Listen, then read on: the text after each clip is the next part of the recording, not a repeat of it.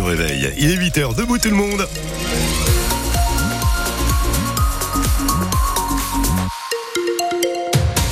Il fait plutôt froid le matin, hein.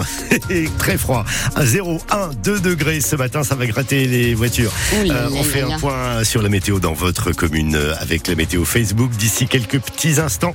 Pour l'instant, c'est le 8h info de Lorette Puot. Les agriculteurs Lorette d'ailleurs qui ne relâchent pas la pression sur le gouvernement. les mobilisations se sont multipliées à l'approche du salon de l'agriculture. Hier à Tours, après une opération escargot sur la rocade, les tracteurs se sont garés devant l'hôtel de ville. Benoît, 60 64 ans, est agriculteur à la retraite. Il habite à Autrèche. Hier, il a rejoint la mobilisation car pour lui, la colère est toujours là. Et son message, c'est celui-ci. Laissez les agriculteurs tranquilles, laissez-les travailler. Monsieur le Président de la République, est-ce qu'il se met à la place des agriculteurs? C'est pas normal qu'aujourd'hui que les agriculteurs soient plus souciés par les contrôles incessants. Moi, je peux vous donner mon exemple.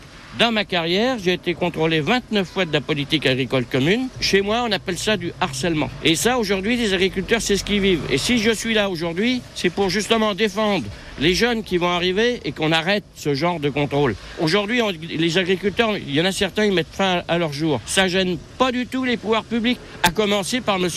Macron et tout le reste de son gouvernement. Et je pense qu'aujourd'hui, s'ils sont pas capables de réagir, moi je pense que ça va être un drame. L'industrie doit gagner sa vie, d'accord.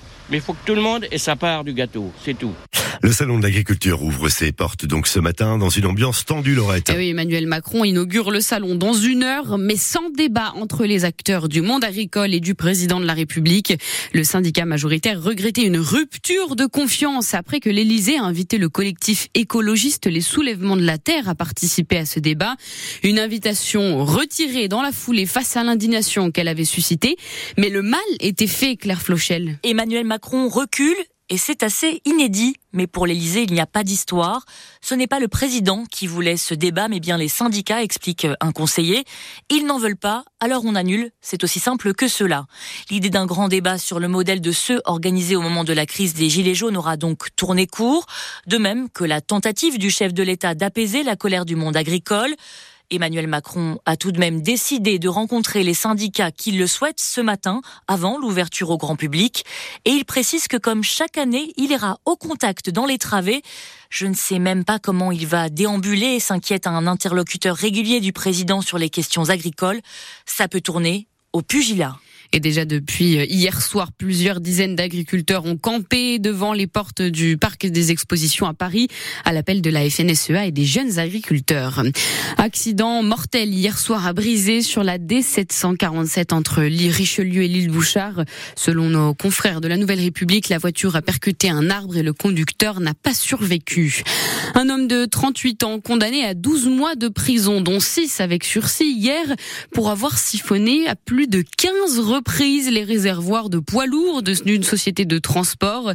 Des faits qui se sont déroulés entre juillet 2023 et février 2024 dans toute l'Indre-et-Loire, à chaque fois aidés par des complices. Deux ans jour pour jour depuis le début de la guerre en Ukraine. Une guerre que l'on croyait courte et qui s'enlise. De nombreuses familles se sont donc exilées. On en compte, on en compte, on compte 600, pardon, 660 000 Ukrainiens en France et certains sont chez nous à Amboise et les enfants sont pris en charge par l'académie. Ils essaient de s'intégrer comme ils le peuvent. Ils sont dans une classe spéciale au collège Choiseul pour les élèves allophones.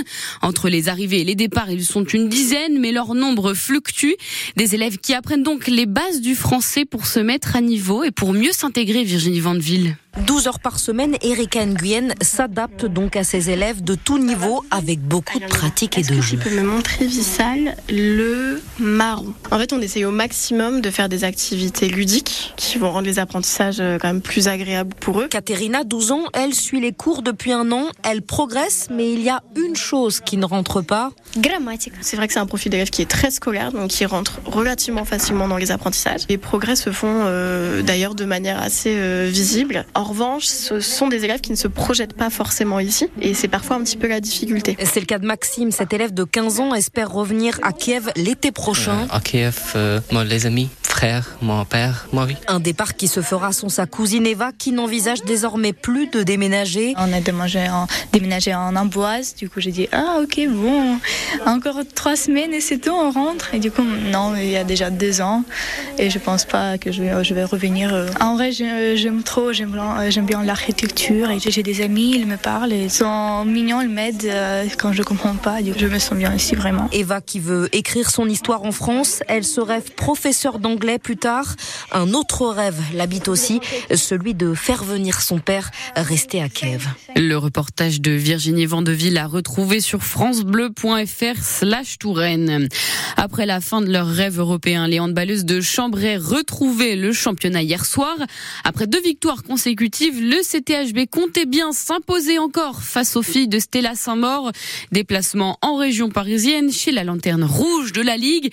Finalement, les filles de Chambray ont fait match nul 19-19. Les Chambrésiennes qui affichent cinquième au classement de championnat.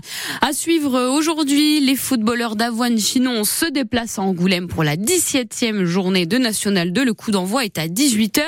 Et puis il y a du volet aussi, toujours au pied du podium de la Liga. À la quatrième place, les volleyeurs tourangeaux espèrent bien remonter dans le top 3. Ce soir, le TVB accueille le Plessis Robinson. C'est à 20h à la salle Grenon. Et puis la 49e cérémonie des Césars a accordé une place inédite aux victimes de violences sexuelles. Eh oui, ovation pour l'actrice Judith Godrèche après son discours. Elle a dit rêver d'une révolution en pleine vague de libération de la parole dans le cinéma français.